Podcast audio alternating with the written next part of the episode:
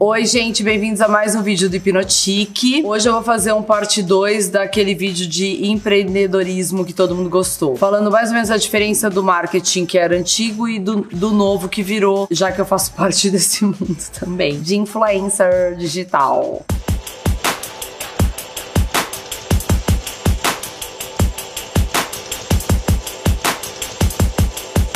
a diferença do marketing de hoje com o de 10 anos atrás? O que aconteceu? Antigamente, como eu trabalhava com isso, dava para perceber como a coisa era, como era o processo, né? Então tinha a campanha publicitária, tinha o planejamento, depois tinha o below the line que eles chamavam de BTL, que era como eram as empresas que faziam isso chegar pro consumidor. Que hoje em dia, na minha visão, Fabiola, o below the line virou, viraram as influencers. Elas são as ferramentas que levam esse até o consumidor. Isso era ótimo, porque todo mundo punha a cabecinha para funcionar, não só a pessoa do planejamento, como a pessoa do, da criação, é, o do BTL também, que ela, ela, ele pensava como aquilo ia chegar no consumidor, se ia ser uma festa, um evento, uma coisa bacana, uma experiência. Aí passou um pouquinho, aí temos que gerar experiências para essas pessoas. As empresas ainda pensavam nas experiências. E agora eu percebi que acabou. Experiência acabou, parar para pensar, acabou tudo. É assim, quem a gente vai contratar, quantos seguidores, qual é o pacote, tal blogueira, tal blogueira, tal blogueira. Essas vão disseminar o produto. Ótimo. Porque antes tinha a revista que você tinha que anunciar, depois a TV que você ia fazer o anúncio. E com isso tudo,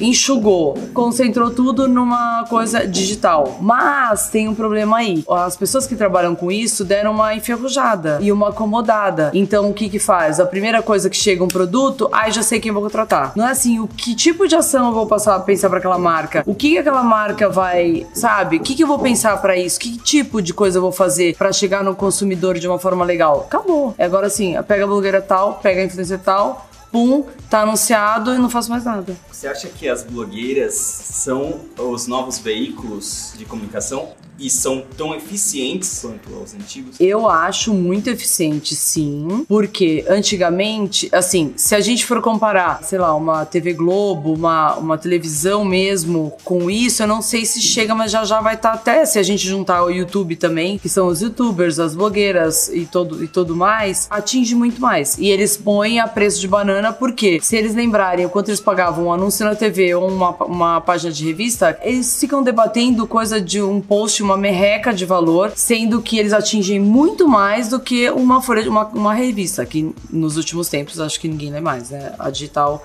ok, mas elas funcionam como um ótimo veículo. Você acha que as marcas estão ficando confusas e perdendo a própria identidade? É uma coisa em cadeia, né? Só para as pessoas entenderem. Tem as pessoas que trabalham na empresa, que são normalmente marketing, diretor de marketing, agora tem sempre a parte digital e tudo mais. Aí essa pessoa contrata uma agência, seja de publicidade ou seja de comunicação, enfim. Aí essa agência contrata normalmente alguma outra agência de influenciador.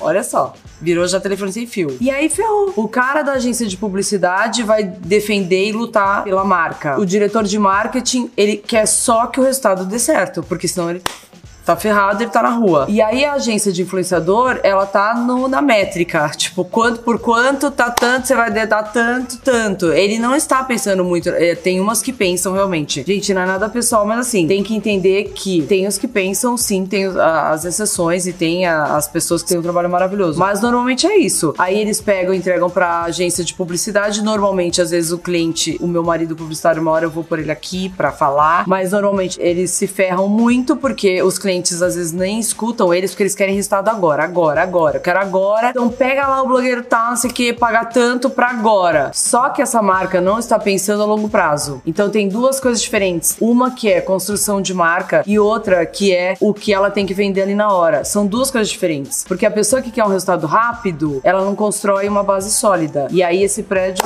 cai a curto prazo. E aí vem outra marca. Se ela quer um resultado rápido, ela também vai acabar rápido. Porque vai vir outra marca rápido e aquele, aquela pessoa não ficou fiel à marca dela. E a agência já pensa diferente. Normalmente as agências pensam numa marca a longo prazo. As marcas estão inquietas, cobrando o, os marketings de uma forma muito errada, que cobram as agências de forma errada, e aí vai. É, é tipo. Ninguém falou para tudo agora. Calma, que a marca vai durar. A gente só precisa de calma, tranquilidade e planejamento, mas ninguém tá fazendo fazendo isso. Porque a gente tá numa era de internet nova, veja bem, a gente saiu de uma coisa de marketing pra internet.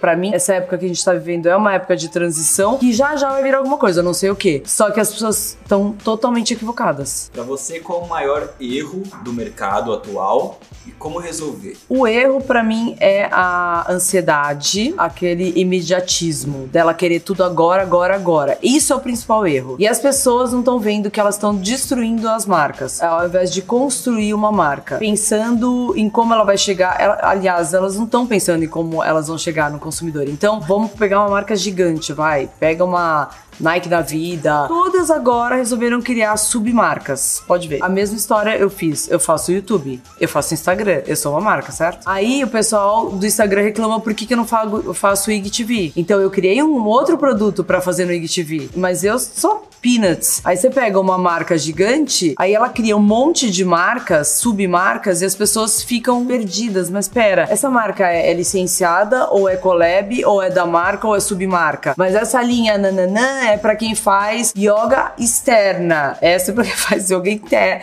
Gente, menos assim, entendeu? Quem quer fazer yoga, faz yoga, acabou. Quem quer correr, vai correr. É tanto subproduto da mesma coisa que a gente tá ficando meio doido. Assim, eu tenho certeza que vai acontecer. As pessoas vão regredir e daqui a pouco, ao invés de usar, vou dar um exemplo de beleza, vai. Ela vai voltar, sei lá, pra um leite de rosas da vida. Vai enjoar tanto ou vai pegar aquele perfume de lavanda da água de lavanda. É a mesma história quando você entra no outlet. Você.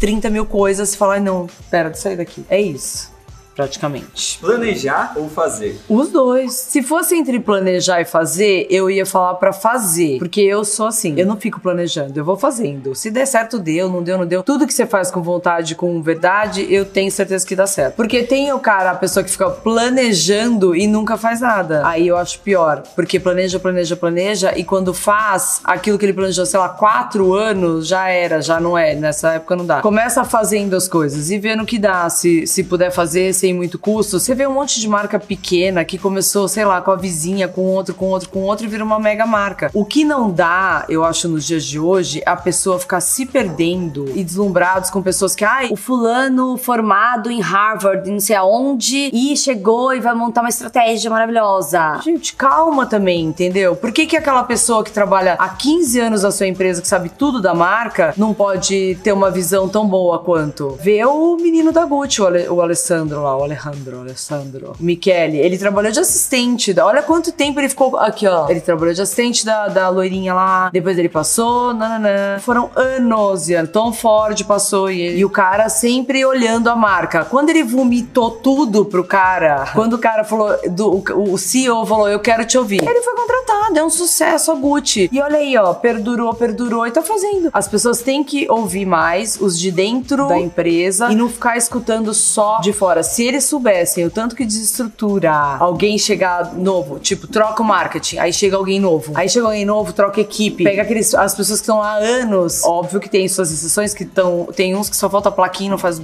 tem que tirar. Mas assim, tem gente que tá anos ali, eles não querem ouvir nada. Eles chegam, passa a vassoura em todo mundo, inovação, não sei o que, nananã, fica todo mundo perdido e sempre vai dar merda, óbvio. Depois de seis meses, um ano, a pessoa não tá mais lá e ó, ferrou, desestruturou uma coisa que tava com base sólida. Então é difícil. E o que você acha daqueles termos de marketing? Bom, eu acho ridículo, tipo. Se vocês pararem para pensar é que ninguém fica reparando. Um ano atrás começou o seguinte: começou primeiro o feminismo, tá, não sei o que, empoderamento feminino. Aí ficou feminino, empoderamento feminino, empoderamento, empoderamento. Eu não aguentava mais essa palavra. Aí vocês podem ver, foi meio uma energia coletiva. Aí quem começa, né, gente? Aí vem alguém lá estudando, sei lá onde, aí começa. Pra não dar bafom aqui nesse vídeo, tô falando de palavras mais usadas no meio de marketing, da publicidade das campanhas. Não tô falando nenhuma causa aqui. Aí depois depois passou o empoderamento, foi o empoderamento, era a palavra usada em todas as reuniões. Aí vira coaching.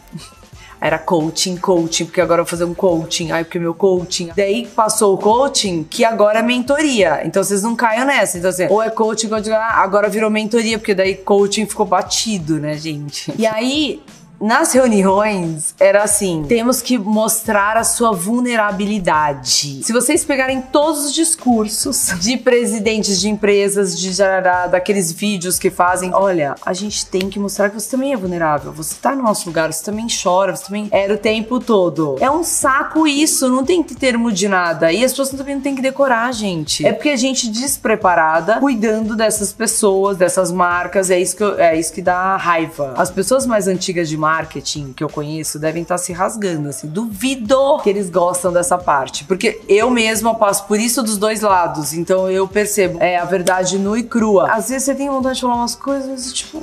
No caso, eu sou produto, eu não posso falar, né? Eu não tenho um interlocutor. Mas eu não consigo passar isso para outra pessoa, porque não tem condição. É muito fraco hoje em dia. As marcas têm que tomar cuidado e têm que se alertar para isso. E as pessoas que estão se formando agora e fazendo vários cursos de marketing têm que alertar que não é, gente, isso não é qualquer coisa. É uma marca que está cuidando. Então não é qualquer cursinho meia boca de duas semanas que vai transformar você num líder de marketing. Não é assim. Você tem que entender a marca. Isso depende de muita experiência e precisa ouvir as pessoas, ouvir os, os funcionários funcionários, ouvir a empresa, ouvir a agência de publicidade, ouvir tudo. Você faz umas perguntas hoje em dia, ninguém sabe de nada. As pessoas só sabem vender influencer, blogueiro, influencer, blogueiro, qual a média, quantos, quantos seguidores, quantos seguidores, quantos posts, quantos... é só isso. Tem coisa por trás disso. E a marca tem que ficar ligada, porque se eles fazem isso é porque a marca deixa. Como descobrir se o influenciador realmente está recomendando esse produto ou se ele está fazendo um public post velado? Isso é muito triste, porque as pessoas mais espertas e que acompanham a internet internet há bastante tempo já conseguem por si só fazer essa diferenciação. Eu tenho dó das pessoas que não são tão informadas, acreditam nessas pessoas. É simples. Tem aquele, aquele movimento que eles fazem no marketing, que eu, aliás, eu acho um erro isso, que é assim, um produto vai ser lançado, eles pegam todos ao mesmo tempo e fazem tudo no mesmo dia. Será que eles não percebem que se a pessoa tem um perfil de seguidor, se ela segue a fulano, ciclano, beltrano, ela é do, desse jeito, ela tem uma linha de razão. Eles pegam a mesma linha. Gente, o que entram de gente no direct me falando, DM direct. Fabiola acabou de lançar, eu vi isso aqui, tá todo mundo, mas eu tinha que perguntar para você para saber se é verdade. E eu falo, oi?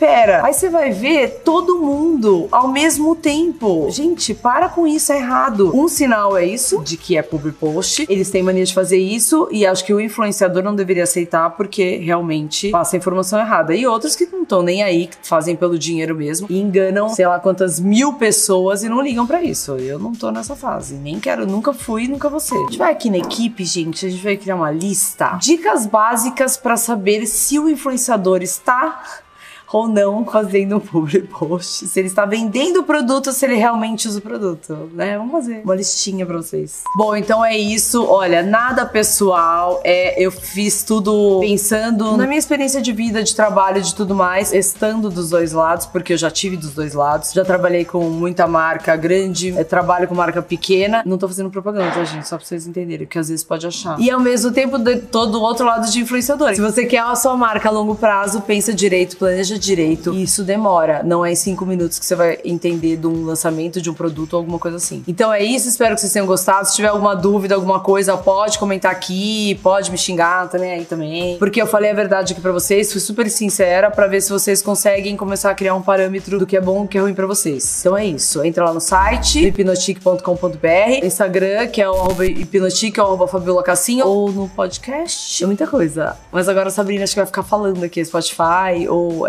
Apple, ela vai ficar passando aqui ao invés de eu ficar falando, tá, gente? Então é isso. Um beijo, tchau. Falou com a mão, né? Aí era vulnerável, vulnerável, vulnerabilidade. Vulnerabilidade. Hashtag fica dica. Nem me liga.